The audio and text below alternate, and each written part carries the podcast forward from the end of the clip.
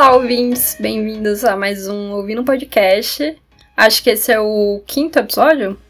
Enfim, tô gravando na segunda-feira de noite, após a vitória de Thelma Regina no BBB. Muito feliz por ela, porém completamente desnorteada, sem saber o que eu vou fazer da minha vida agora, sem o reality show pra acompanhar. Eu não sei por que, que a gente vai brigar no Twitter, eu não sei o que, que eu vou fazer sem me alienar. A minha quarentena vai ficar um pouco mais vazia agora. Não que eu estivesse ocupando muito tempo dela. Eu venho sendo inútil há 43 dias agora. Algumas das atividades que eu tenho feito para preencher meu tempo é. De vez em quando eu lembro da universidade, mas não o suficiente para estudar alguma coisa. Eu tenho desenhado bastante.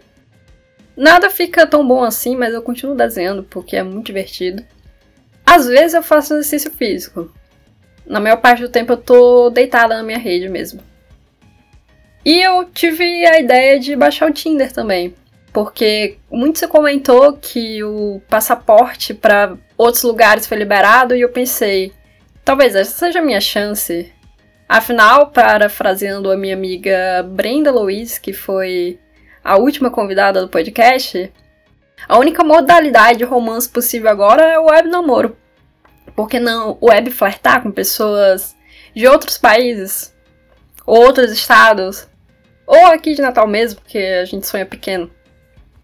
Primeiro de tudo, eu tenho que dizer que a minha trajetória com o Tinder não é recente. Tenho que admitir isso. A primeira vez que eu usei o aplicativo, acho que foi em 2015. Eu tinha 16 anos. Eu baixei na época, o Tinder tinha uma modalidade que era para menores de idade. Se você tivesse entre 13 e 17 anos, você só saía com pessoas de 13 a 17 anos.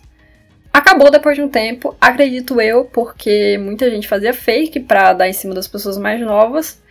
Mas na época funcionava. Meu primeiro date no Tinder foi com um veterano meu do IF, que a gente se encontrou na entrada da escola e ele levou uma amiga. Depois disso, desse encontro desastroso, a gente nunca mais falou. Mas, para minha infelicidade, como ele era um ano na frente de mim, estudava à tarde, e eu estudava pela manhã, quando ele reprovou em história, passou um ano inteiro pagando matéria na mesma turma que eu. E eu era obrigada a sentar perto dele todos os dias e fingir que a gente nunca teve nada. Que de fato meio que era verdade, a gente só teve um date ruim mesmo. Depois eu fiz um amigo com quem eu mantenho um contato até hoje. E na época a gente só se encontrou por 5 segundos num show de Selvagens à Procura de Lei e deu um abraço. Meio que eu sou um caso de sucesso do Tinder, porque eu tenho alguns amigos de fato que eu fiz na plataforma e foi onde também eu conheci meu ex-namorado. Pra família eu conto uma história diferente, claro, mas a verdade é que quando eu tinha 17 anos, o Tinder não era mais liberado para menor de idade, mas eu mudei minha idade no Facebook e criei um perfil. Porque eu lembro bem, eu tava no rolê com os meus amigos do ensino médio e tava todo mundo com um contatinho na época, menos eu. Era essa menina bastante tímida e que não saía com ninguém. Não que tenha mudado muito hoje em dia, mas naquela época era bem pior. E aí eu pensei, eu não quero mais saber, eu vou meter o louco e eu vou sair com todo mundo. E aí eu baixei o Tinder e conheci o menino com quem eu namorei dois anos. Porque assim, quando você tá pensando em meter o louco, você se aquieta. E quando você tá pensando em se acatar, isso não acontece. Mas não adianta planejar, não, não pode ser algo planejado, isso acontece genuinamente. Não é a gente que escolhe, é o universo. E aí, depois que eu terminei o namoro, eu resolvi baixar ano passado. E descobri que a situação do aplicativo piorou bastante. Talvez eu tenha amadurecido um pouco nesses anos e tenha percebido que sempre foi ruim, Nesse retorno ao Tinder, eu fiz outro amigo, que foi uma pessoa com quem eu saí, e aí depois a gente ficou sendo só amigo mesmo.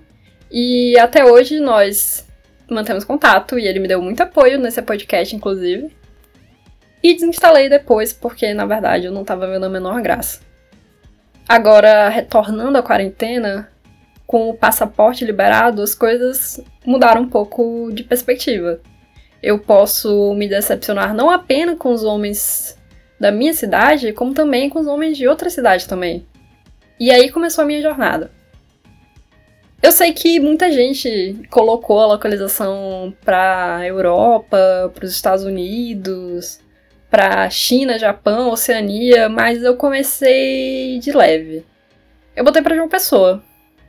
Ai, gente, aqui eu já não tenho paciência para conversar com um brasileiro. Imagina com um gringo. E eu gosto muito de João Pessoa, sabe? Eu já imaginei assim, eu no fim de semana pegando o BlaBlaCar, indo encontrar o boy lá na praia de Cabo Branco. Seria tudo para mim. Eis que eu encontrei alguma, alguns perfis peculiares. Eu encontrei Vinícius, 22 anos, cuja foto era uma garrafa de quinto do morgado, e devo admitir que foi a que mais me chamou a atenção até hoje. Porque um vinho barato é muito melhor do que qualquer vinho caro e, obviamente, melhor que qualquer homem. E qualquer mulher também, eu uso dizer. Outro perfil que me chamou bastante atenção entre os paraibanos foi um e-boy cuja bio era indelineável.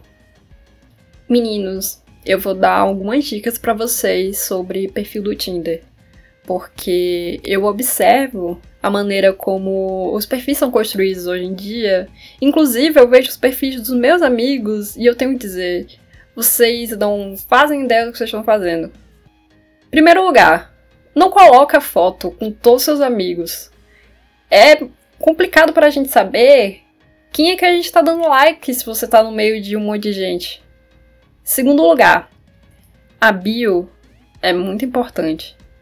Pelo menos para mim. Não adianta ter um rostinho bonito e não descrever sobre quem você é, porque não tem como saber se, eu, se você. Não tem como eu saber se você é interessante o suficiente para merecer a minha curtida. E nem precisa ser uma descrição muito detalhada. Na verdade, é preferível que não seja, porque quando o texto é muito grande, dá preguiça e eu passo logo. Pode ser sucinto, como indelineável. Eu usava uma frase muito boa que eu roubei de alguma página no Facebook, que era procurando a tarraxinha do brinco que eu deixei cair por aqui. Isso sempre dava bons diálogos, porque as pessoas vinham falar comigo diretamente sobre a tarraxa. Era uma deixa. Mas se você for colocar merda, é melhor não escrever nada. Por exemplo, aqueles caras babacas que escrevem todos os requisitos que eles querem numa mulher. A bio é para você falar sobre você, não sobre os outros. Muito menos ficar cagando regra na vida dos outros. Continuando, depois de João Pessoa, eu parti para Minas Gerais. Porque assim, eu, honestamente, tô cansada de me relacionar com homens do Sudeste. Eu tenho esse fardo na minha vida. Porém, Minas Gerais é um estado muito gostoso. Eu posso abrir uma exceção para Minas Gerais. Só para Minas. Acontece que, com todo respeito às pessoas de Minas Gerais, mas eu só vi mineiro feio. E assim, eu não vou ficar pagando de desprendida dos valores estéticos porque a gente sabe que no aplicativo de pegação, o que importa é aquela fotinha que você escolhe para botar na capa. Agora, eu tenho que admitir para vocês, os homens mais curiosos, digamos assim, que eu encontrei foram os de Portugal. Eu coloquei para Lisboa. Poderia ter colocado para algum lugar de língua inglesa para treinar meu inglês, que está definhando cada dia mais. Porém, o meu cérebro já não anda funcionando plenamente. Em português, já tem sido difícil articular as palavras. Eu não sei nem como eu tô gravando esse podcast. Avalie em outra língua. Então, não, obrigada. Eu quero alguém que fale português mesmo. Os portugueses têm nomes muito estranhos. Eu encontrei uns 25 Gonçalves. Eu sei que é preconceito da minha parte, mas o podcast é meu, então quem define o que é certo ou errado sou eu. Eu falei que tinha encontrado mineiros feios. Eu tenho que dizer para vocês que os europeus são feios também. Mas tem uns padrãozinhos bem bonitos. Acontece que eu não dou match com nenhum deles. Porque tá nos meus padrões ignorar pessoas muito feias e também pessoas muito bonitas.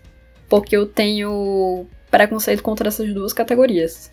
Eu miro no homem mediano, entendeu? Aquele que tem um jeitinho de estranho, mas não tanto. Que tem uma bio interessante, mas não demais. Aquele que não é tão bom, mas também não é tão ruim.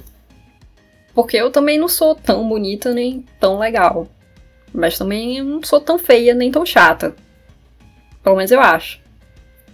Em Portugal eu encontrei perfis bem variados. Eu encontrei o Miguel, que eu gostei bastante da descrição dele, porque ele colocou que vive sozinha e tem papel higiênico. É importante, em tempo de pandemia, frisar que você tem os itens básicos em casa. Eu só espero que ele não esteja achando que alguém vai na casa dele para usar esse papel higiênico. Porque a gente está em isolamento social e quem sai de casa para ficar com qualquer outra pessoa, eu jogo aqui a maldição de que. Pensando aqui como eu falo isso sem ser cancelado pelo Spotify. Lança a maldição de que os genitais irão cair e apodrecer. Não necessariamente nessa ordem. Miguel diz também que ele tá no terceiro ano de direito, o que eu acho que é uma péssima coisa você colocar na descrição. Jamais diga publicamente que você estuda direito. Mas não são conitas. Eu não sei o que é conitas, deve ser alguma gíria de Portugal. Mas se dermos match e deres ghost, mando-te um processo pelo. Hum. Eu salvei outro aqui, que é o Benoit, de 22 anos, porque eu vi aqui que ele trabalha na Teleperformance Portugal. E eu gostei muito disso, porque a Teleperformance é uma empresa que escraviza muita gente aqui em Natal. Eu não sabia que ela escravizava gente em outros países também. Agora temos o perfil de um homem cujo nome eu cortei no print, não sei porquê, mas vamos chamá-lo de João. João mora em Lisboa e ele tem uma bio muito boa. Ele colocou em tópicos todas as informações sobre eles e colocou emojis, que é basicamente como é a minha bio atualmente. Fica aí a dica. É muito útil, porque você pode só ver as imagens, não precisa nem ler o que ele tá falando. Não precisa dar atenção demais pro homem, entendeu? O problema é que ele reuniu todas as informações que você deve fugir. Por exemplo, em primeiro lugar, ele fala que cursa cinema. Cinéfilo é o primeiro homem que você deve manter distância. Em segundo lugar, ele diz que é escritor. Outra categoria cancelada. Depois ele fala que ele é baterista. Músicos estão terminantemente cancelados. Porque um homem que é músico tem alto potencial para te iludir. Falo isso por experiência própria. Ele diz que gosta de fazer piadas. Comediantes, não. Ele é maconheiro. É indie, pela música que eu tô vendo aqui. Mas a característica positiva que ele tem é ser emo. Na descrição ele diz I'm still alive. Enfim, diversas características que não se deve valorizar no homem. Provavelmente eu curti esse. O Adri, de 24 anos, eu salvei porque eu gostei muito da bio dele. Na verdade, eu dei muita risada. Eu não curti, porque eu achei ele estranho. E a bio dele, na verdade, é meio estranha também. Vou traduzir, tá, meninas? Porque ele escreveu em espanhol. Mas a gente trabalha com português aqui nesse podcast. Abre parei. Não, pera. Abre aspas. Te vendo que comigo lo passará de puta madre. Não entendi essa parte e o Google Tradutor não me ajudou. Tenho um envoltório chamativo, porém estou negro por dentro. Ou seja, ah, Fecha aspas. Ou seja, estou morto por dentro. Não sei o que ele quis dizer, mas para mim essa é a interpretação. E talvez eu passe a usar essa frase.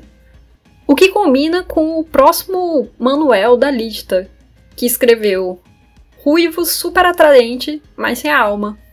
É importante reconhecer quando a gente não existe mais por dentro, quando não tem mais alegria de viver. Ainda mais se a gente faz isso com autoestima. Por fim, o último print da lista é do Denis, de 23 anos, um homem morador de Lisboa, que escreveu a seguinte frase na bio: E se a vida se tornar uma barra, que seja de chocolate. Denis 2020. A essa altura do podcast, você deve estar se perguntando se eu curti, se eu dei match com alguém. Não, você não deve estar se perguntando, mas eu vou incutir essa dúvida na sua cabeça. A resposta, meus amigos, é não. Quer dizer, eu dei vários matches, mas quando alguém fala comigo, eu saio do aplicativo.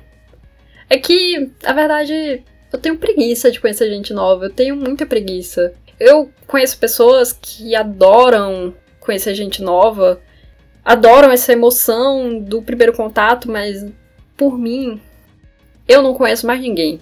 Eu já tenho amigos suficientes, eu já conheço todo mundo que eu tinha para conhecer. A minha rede de amizade não precisa aumentar.